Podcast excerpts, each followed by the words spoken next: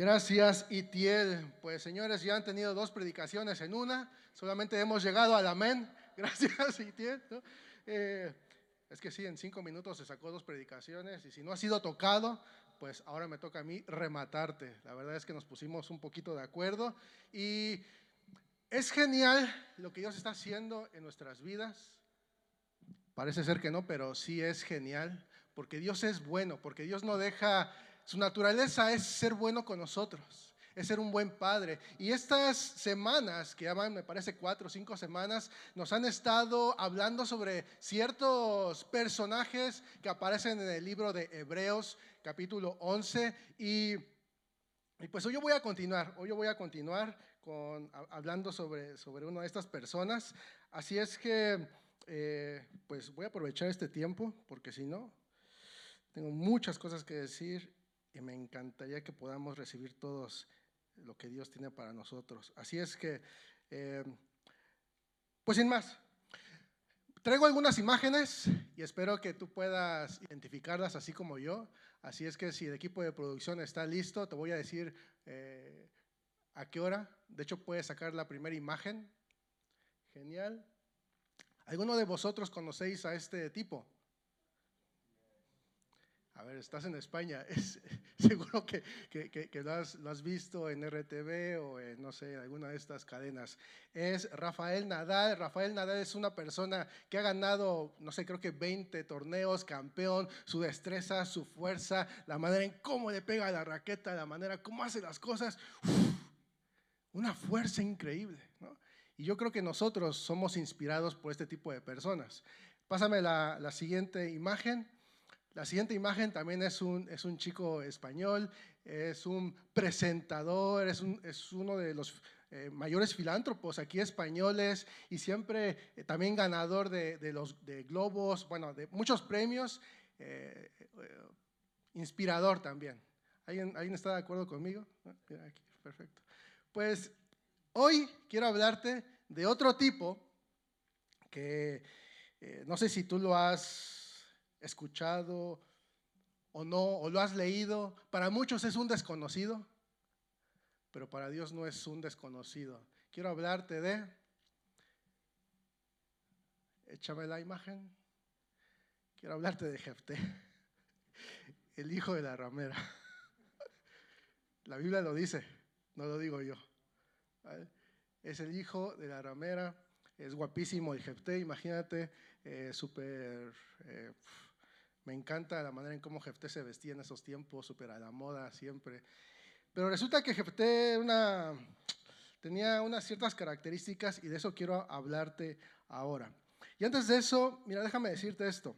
Cuando nosotros leemos la lista que aparece de, personajes que aparecen en Hebreos, es que no solo destacan por su acción, no solo destacan porque sucedió algún milagro a través de sus vidas o por algún hecho fascinante, sino que aparecen en esta lista porque conocieron el plan de Dios y se unieron a ese plan global. De hecho, eh, Itia ya lo dijo hace un momento, estamos aquí para unirnos a la misión de Jesús. La, historia no se trata de nuestras vidas, se trata de la mayor historia mundial conocida. increíble. Es la historia de Dios. Así es que eh, Jefté, cuando tú comienzas a leer su, su historia, yo creo que se pueden sacar eh, alguna película que ganaría seguramente muchos eh, Óscares o premios increíbles, porque es una historia con la que lloras, con la que ves victorias, con la que ves derrotas. Es una historia que te hace llorar, que no entiendes y dices, ¿qué pasa con Jefté? ¿Qué pasa con este pueblo? Así es que eh, yo espero que nos podamos identificar un poquito con, con Jefté, no porque seamos hijos de bueno, no lo quiero decir, ¿no? Tú me entiendes. Sino hay otras características y nos podemos identificar con, con Jefté, ¿vale? Pero antes de hablarte de Jefté, también quiero hablarte un poquito del contexto, de qué es lo que está sucediendo alrededor de la vida de Jefté, y es que es impresionante. En Jueces capítulo 2, eh, del versículo 10 al versículo 12, eh, no está, pero eh, hay, una imagen. Dice que a la muerte de Josué, es decir, una persona que seguía los pasos de Moisés, Moisés se levanta como un guerrero, como un capitán, como una persona que dirigía los ejércitos de Dios y está a punto de tomar la tierra prometida y él lo hace y, pasa muchas guerras y pasa muchas victorias, derrotas, también muchísima historia, pero pues todo tiene un fin. Desafortunadamente, Josué muere y nos dice la historia, nos dice la Biblia, que se levantó una generación después de Josué que no conocía a Dios y que tampoco conocía las obras que había hecho Dios a su favor. Y no solo eso, no solamente no lo conocieron, sino que también comenzaron a hacer lo malo delante de los ojos de Dios se rindieron a los Baales, se rindieron a otros dioses, a otros ídolos, comenzaron a adoptar esa misma cultura. Era imposible identificar quién era y quién no era del pueblo de Israel. Abandonaron al Dios de sus padres. Y sabes, hubo muchísimas consecuencias. Una de ellas es que estuvieron bajo el azote de sus enemigos por muchas décadas. Sus enemigos vinieron a ser el dolor de cabeza de, esta generación, de este pueblo. Pero, aún cuando sucede todo esto, Dios en su misericordia comienza a levantar jueces, comienza a levantar libertadores. No solamente para liberar a este pueblo, sino también para cumplir el propósito de Israel. Y quiero que aquí prestes atención, porque esto lo vamos a a, desarticular, lo vamos a ir mirando poco a poco. El propósito de Israel, según Isaías, siempre fue ser luz a las naciones, traer salvación y traer justicia a todos los pueblos de la tierra. Esta es una de las razones por las cuales Dios comienza a levantar estos libertadores, estos jueces, no solamente para quitarles la opresión, sino también para que Israel pudiese cumplir su propósito. Y es que eso es, es increíble, quédate con eso, ¿vale? Entonces, ahora sí vamos a, ver el currículum de, de Jefté, vamos a, a, ver qué dice la, la, Biblia sobre este hombre en, en Josué 11, del 1 al 3. Yo lo voy a leer y lo puedes tener ahí también en la pantalla. Dice, Jefté Galadita era esforzado y valeroso. Era hijo de una mujer ramera y el padre de Jefté era Galad. Pero la mujer de Galad le dio hijos, los cuales cuando crecieron echaron fuera a Jefté, diciéndole, no heredarás en la casa de nuestro padre, porque eres hijo de otra mujer.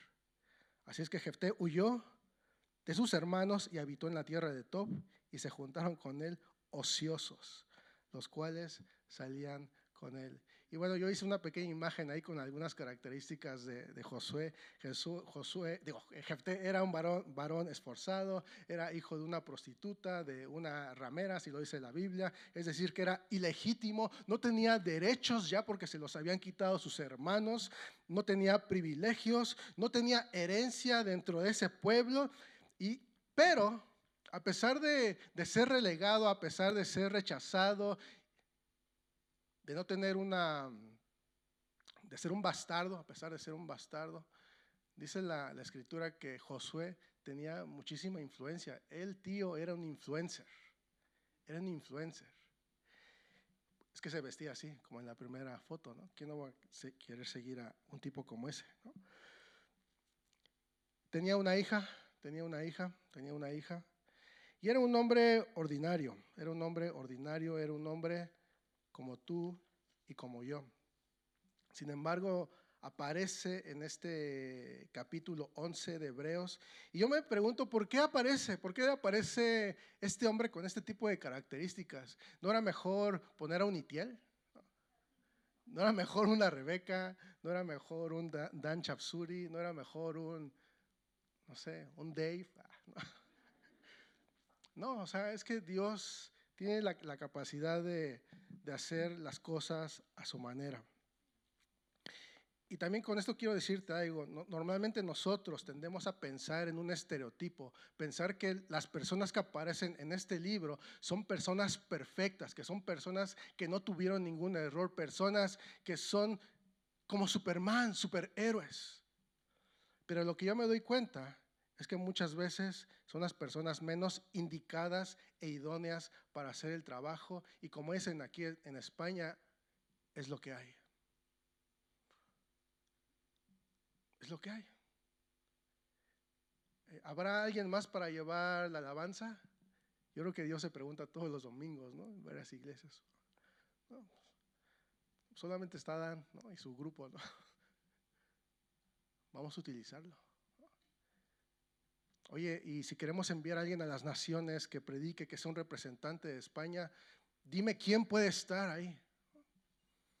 Y yo creo que Dios mira y dice, los ángeles se reúnen, hay una junta en el Salón de la Fama y de repente aparece el nombre de Itiel, dice, no hay otra persona.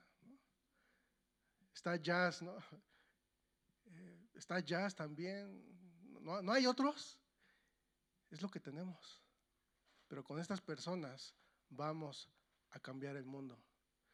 Entonces lo primero que, me encantaría que tú entiendas es no idealizar el tipo de personas que estamos aquí. No quita todo estereotipo que tengas tú de la, de la cabeza. Porque si Dios puede utilizarme, si Dios puede utilizarlo, si Dios puede utilizar a esta gente y a este y, personas como, como Jefté, Dios tiene toda la capacidad y el poder de utilizar tu vida. Amén. A mí me da un montón de gozo. Yo no sé tú, pero digo, yo no alcanzo este estándar, pero Dios, para Dios las cosas son diferentes. Entonces, eh, sin embargo, sin embargo, todas estas personas, eh, hay muchas cosas que podemos coincidir, otras en las que no. Sin embargo, yo me doy cuenta que cuando tú lees la Biblia, me doy cuenta que todos coincidieron en una cosa, tienen una cosa en común es que muchos tuvieron que atravesar una guerra, alguna tribulación, alguna prueba. Y es en la guerra, escúchame bien, donde se forman los hombres y donde se forman las mujeres. No hay otro lugar, lo siento. Lo siento. ¿Dónde puedes tú forjar tu carácter? ¿Dónde puedes saber si realmente tu fe está basada en la persona de Jesucristo o no? Es solamente cuando viene una prueba a tu fe, cuando viene una tribulación, cuando no sabes qué está pasando, cuando el mundo tiembla, cuando viene un COVID y de repente toda tu estructura, toda tu mentalidad, todas tu, tus cuatro paredes se derrumban. Solo hay un lugar donde se forjan los hombres y las mujeres. Y es la guerra. Y aquí entiendo esto. Entiendo que el cielo no se toma por consenso, sino que se toma por asalto. Escucha, el cielo, las promesas que Dios tiene para nosotros no se toman en un consenso, se toman por asalto. Y yo no sé tú, pero yo quiero asaltar el cielo. Yo quiero ir construyendo una gran mansión junto contigo. En Apocalipsis, al, final, en el capítulo 7, dice que había millones de personas de, de todos pueblos, tribus, lenguas y naciones, y dice que todos adoran al, al único Dios verdadero, vestido de, de blanco. Y dicen, la salvación pertenece a nuestro Dios. Pero sabes, ese día no quiero llegar yo solo, no quiero llegar junto con mi esposa, no quiero llegar solamente con Itiel, con mi familia de amistad cristiana, con Patricio, con Marvin, con Ramón. No quiero llegar solo, quiero llegar con un pueblo, con una ciudad, con un barrio, porque para eso estamos aquí, porque nosotros también cumplimos ahora la función del pueblo de Israel, que es ser luz a las naciones, que es traer su justicia y llevar la salvación a todo rincón de, la ciudad, etnia. Para eso estamos aquí. No estamos aquí, como dice Itiel, solamente para, pues, para pasar el buen rato, para disfrutar de estos sillones increíbles que yo me duermo ahí, ¿no? No, estamos para otra cosa. Ahora, vamos a pasar ya un poquito, vamos a profundizar. Eh, vamos a jueces 11 del 4 al 8 y vamos a ver qué, qué sucede. Ya te, ya te, di las características, el currículum de, de Jefté, pero vamos a ver qué dice el versículo 4 y 8. Dice, Aconteció andando el tiempo que los hijos de Amón hicieron guerra contra Israel. Y cuando los hijos de Amón hicieron guerra contra Israel, los ancianos de Galat fueron a traer a Jefté de la tierra de Tob y le dijeron, Jefté, ven y serás nuestro jefe para que peleemos contra los hijos de Amón. Jefté respondió a los ancianos de Galat ¿No me aborrecisteis vosotros y me echasteis de la casa de mi padre? ¿Por qué pues? Era mexicano, creo, ahí se le cambió. ¿Por qué pues? Venís ahora a mí cuando estáis en aflicción. Los ancianos de Galad respondieron a Jefté, por esa misma causa volvemos ahora a ti, para que vengas con nosotros y pelees contra los hijos de Amón y seas un caudillo de todos los que moramos en Galad. Hay una situación. La situación es que hay una guerra y en esa guerra hay varios personajes. Yo estaba tratando de sacar la perla de esta historia y, me encuentro con esto. Hay varios, por lo menos cuatro personajes que para mí son importantes destacar. El primero de ellos es Jefté y los desgraciados, los despreciados, los ociosos, los que no tienen absolutamente nada que dar los ociosos. Por otro, los que tienen mala reputación también son ellos. Y por otro lado también está el bando de los ancianos del pueblo de Israel y los hermanos de, de, de Jefté, que eran los legítimos, los que saben cómo van las cosas, los guays, los que tienen el conocimiento, los que son cool.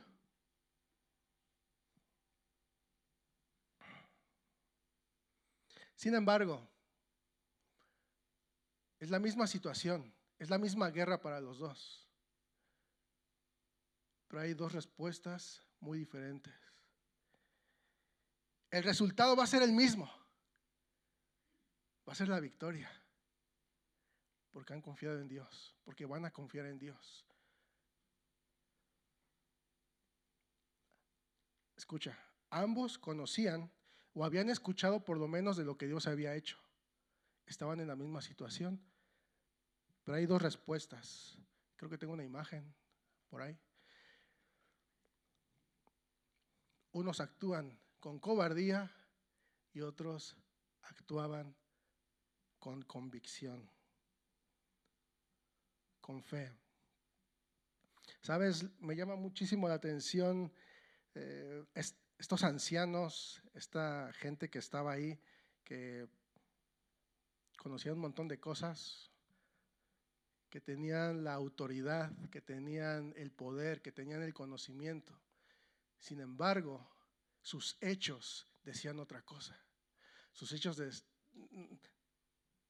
dicen que caminaban en cobardía. Por eso van a buscar a aquel que lo han echado. Sus hechos nos dicen otra cosa. Y por otro lado vemos también a Jefté, el abandonado, el que se juntaba con los desgraciados, con los ociosos. Él no tenía ese conocimiento, no tenía la autoridad, era ilegítimo. Dice la, escritura que le habían quitado toda herencia. Sin embargo, tiene un corazón que creía en Dios. Y a diferencia de Jefté, y, de esta situación que están pasando aquí en, la Biblia. Tú y yo en este momento no estamos peleando una batalla, una guerra, no estamos peleando por sobrevivir de alguna manera.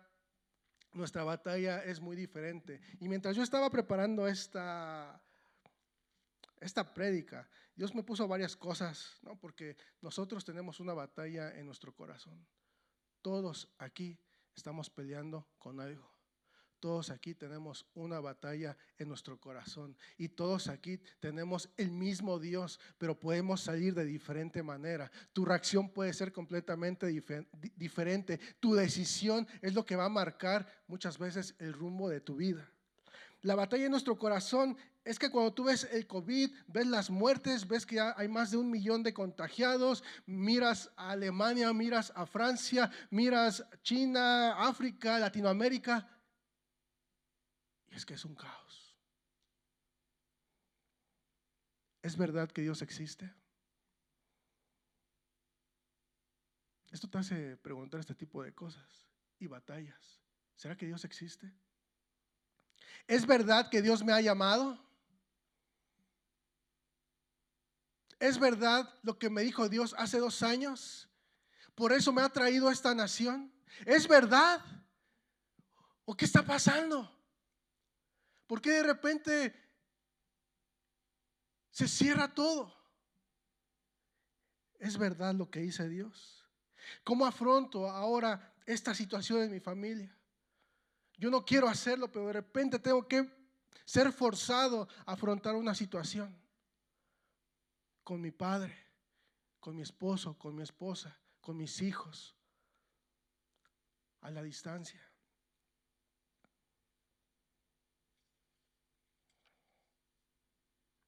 Estoy en el centro de la voluntad de Dios.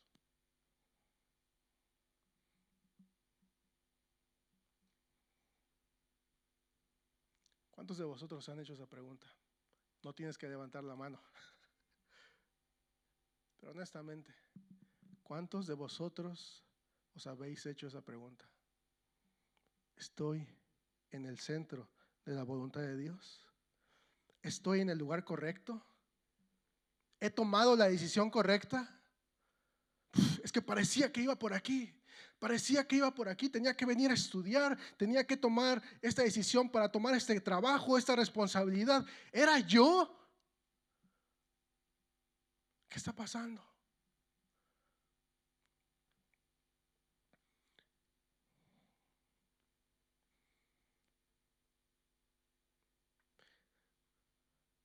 Esto es lo que yo aprendí de la vida de Jefté mientras estaba leyendo. Y ahí está la otra imagen. Y lo que yo aprendo de Jefté es que tu capacidad para vencer en esta guerra no son tus dones y habilidades, posición o conocimientos, sino tu capacidad para confiar en Dios. Eso es. Mira, Jefté. No es ni siquiera lo legítimo que eres, no es lo que, lo que sabes aquí, lo que estás estudiando, eso me da igual. No importa que hayas sido aún, que, seas, que hayas tenido la mejor profesión, que hayas estudiado ocho años, ahí me da igual que haya sido a un, a un, a un bíblico, ¿cómo se dice? Un, un seminario, instituto, me da igual. Si tú confías en esos dones, va a ser tu perdición. Porque no vencemos en esta guerra por nuestros dones y habilidades, posición o conocimiento, sino por nuestra capacidad de confiar en Dios. algo que, aprendí de, eh, de los ancianos, no está ahí en esta imagen, y es que el talento, tu posición y tus dones tienen un límite. Sin embargo, la fe es ilimitada porque viene de parte de Dios. Lo voy a repetir para aquellos que lo quieren apuntar en su móvil y que a lo mejor te va a ayudar en esta semana. El talento y los dones tienen un límite. Sin embargo, la fe es ilimitada porque viene de parte de Dios. Y es que la fe que viene de Dios no tiene fecha de caducidad. Creo que eh, está la otra imagen, eh, producción. una anterior. La fe que viene de parte, que viene de Dios, no tiene fecha de caducidad. Amén. No sé, a mí me está animando. Es que si yo me veo a mí mismo, no, o sea, yo sé, yo sé cuál es mi límite, pero si puedo confiar en Dios, me doy cuenta que la fe no tiene caducidad. ¿Sabes qué sucede cuando, cuando Jefté decide tomar este paso? Dice que el Espíritu de Dios vino sobre él Y el Espíritu de Dios comenzó a hacer algo en la vida de Jefté. En su corazón lo llevó a tomar una decisión, le dio sabiduría, le dio estrategia, le dijo qué, cómo, dónde, cuándo, a dónde. Te digo algo, una buena noticia. Si tú has puesto tu confianza en Jesucristo, si le has dado tu vida como tu Señor y tu Salvador, tengo una excelente noticia. La excelente noticia es que el Espíritu Santo está sobre ti, está dentro de ti, está al lado tuyo. Él es tu guía, Él es tu confianza, Él es la luz para guiar tus pasos. Lámpara es a mis pies tu, eh, lámpara es a mis pies tu, tu palabra y lumbrea mi camino. Es que somos igual que Jefté o mejores. tenemos la guía del Espíritu Santo y esto me anima porque entonces yo puedo depender completamente de Él. Estamos hablando de la fe, ¿vale? Eh, Dan, ¿me ayudas?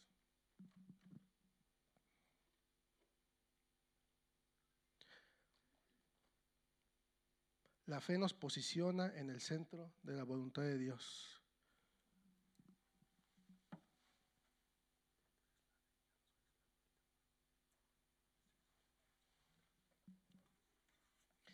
¿Sabes por qué? La fe es súper importante y nos habla muchísimo en Hebreos 11. Y es que hay, una, hay mucha diferencia entre una creencia y una convicción. Esa es la otra imagen que, que viene ahí.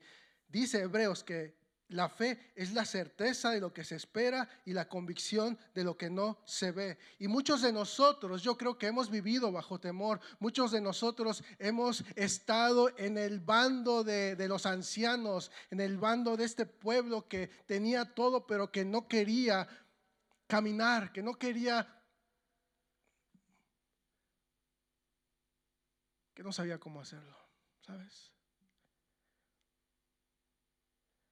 Te voy a decir cuál es la diferencia entre una creencia y una convicción. Con estos ejemplos. Yo puedo creer en la democracia. Yo puedo creer que ir a votar es bueno.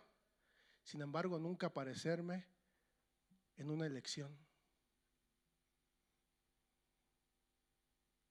Yo puedo creer que Samsung es la es la compañía con mejor tecnología que saca diseños y, SQL y, Linux y no sé qué tantas cosas. Sin embargo, comprarme un iPhone.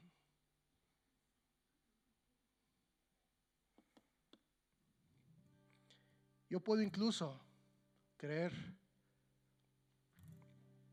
que la gran comisión se puede completar en esta generación y aún así no estar convencido de eso. Yo puedo creer que el servir a Dios es bueno.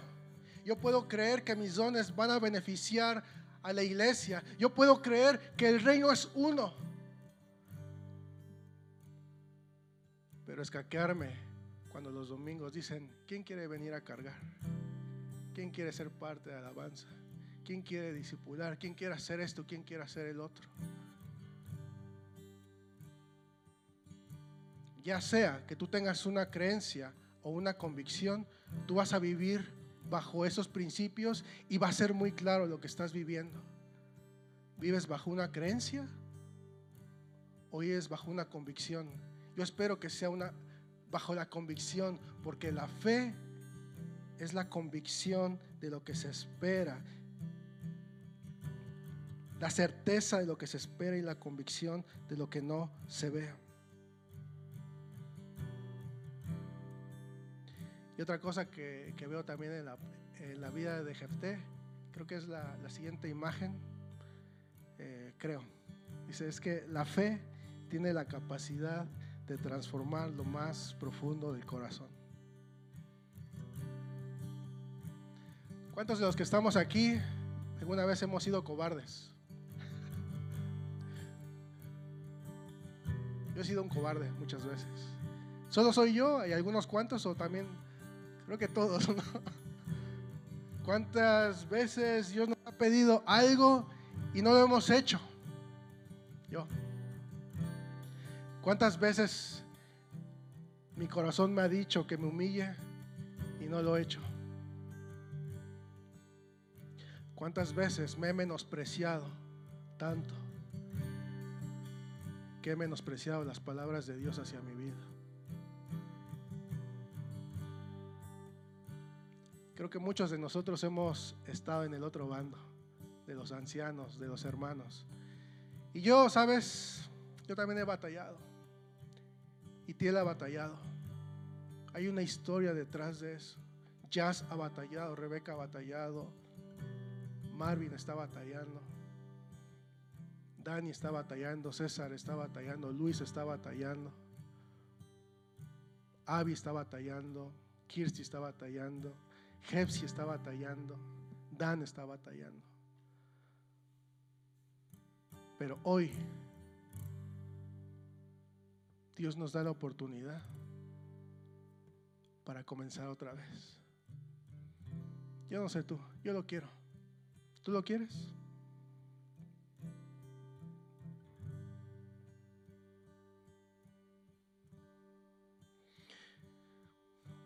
Mira, voy a terminar con esto en Apocalipsis 21 viene uno de los versículos más hermosos que hay en la Biblia, pero también uno de los más tristes.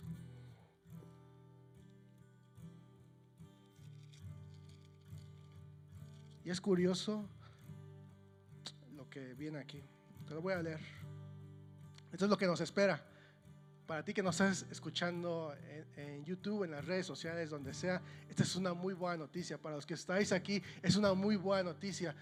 Volta con la persona que está al lado, o que está arriba, o que está enfrente y dile, escucha la buena noticia. Dile, escucha la buena noticia.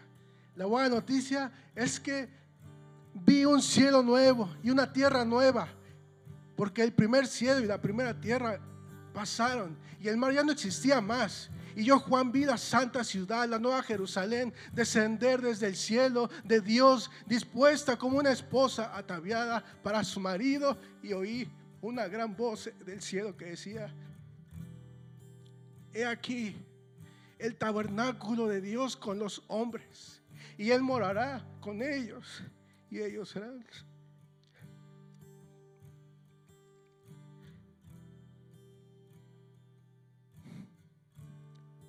ellos serán su pueblo. Y Dios mismo estará con ellos.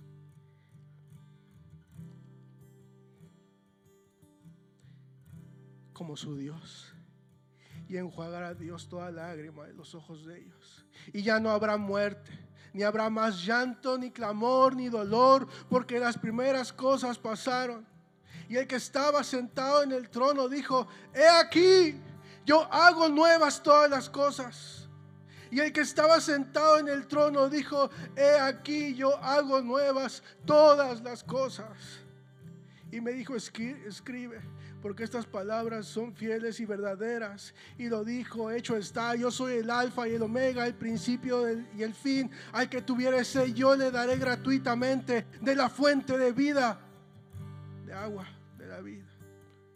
El que venciere heredará todas las cosas y yo seré su Dios y él será mi hijo.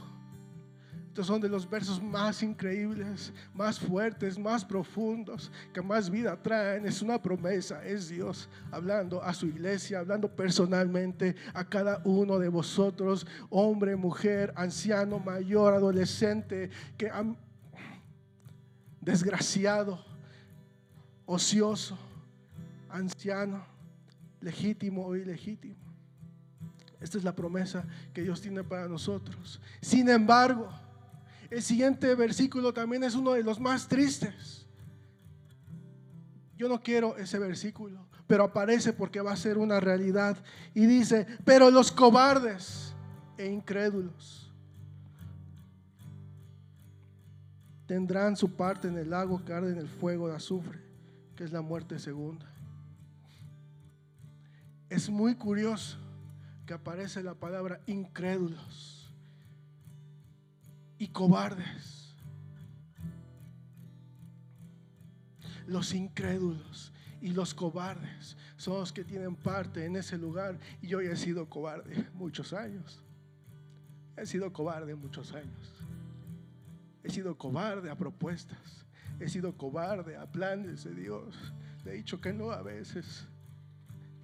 Pero no quiero ser más un cobarde. Quiero ser un jefte. Un jefte.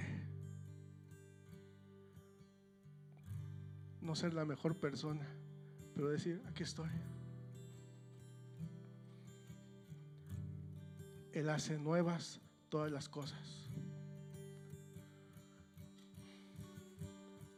Ponte de pie.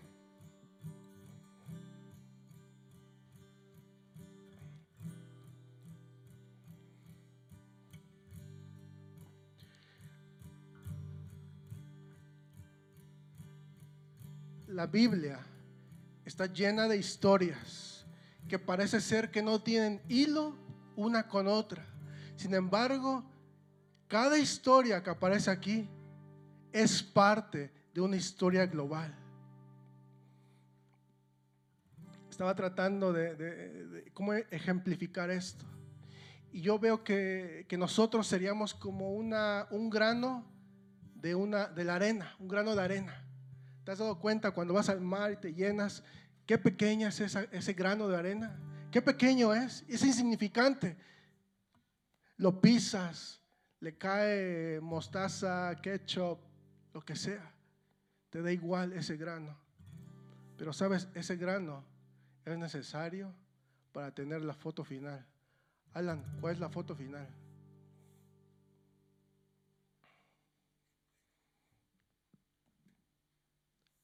Ese grano, a comparación de esto, tiene un propósito. No sé si se percibe bien esta foto, pero es una playa. Es hermosa, es encantadora. Este grano forma parte de esta playa preciosa y hermosa. Este grano tiene un propósito.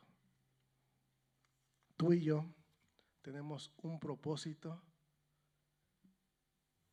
en los grandes propósitos de Dios. Porque su plan es global y Él nos llama y nos hace una invitación, comienza a pescar y, lanza cada domingo y, los martes y cuando escuchas a, Rebeca o alguien y es Dios echando la, la caña, la caña y, llega a nuestro corazón y, de repente es, ahí está, vas a ser parte o no quieres ser o no quieres ser parte de esto que es tan grande, que es tan global.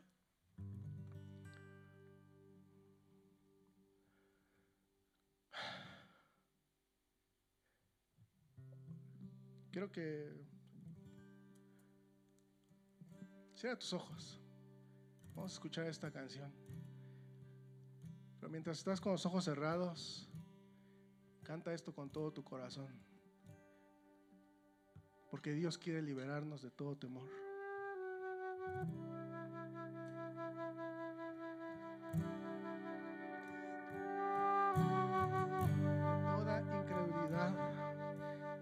Dios quita toda incredulidad de mi corazón. Dios quiero dejar de ser un cobarde.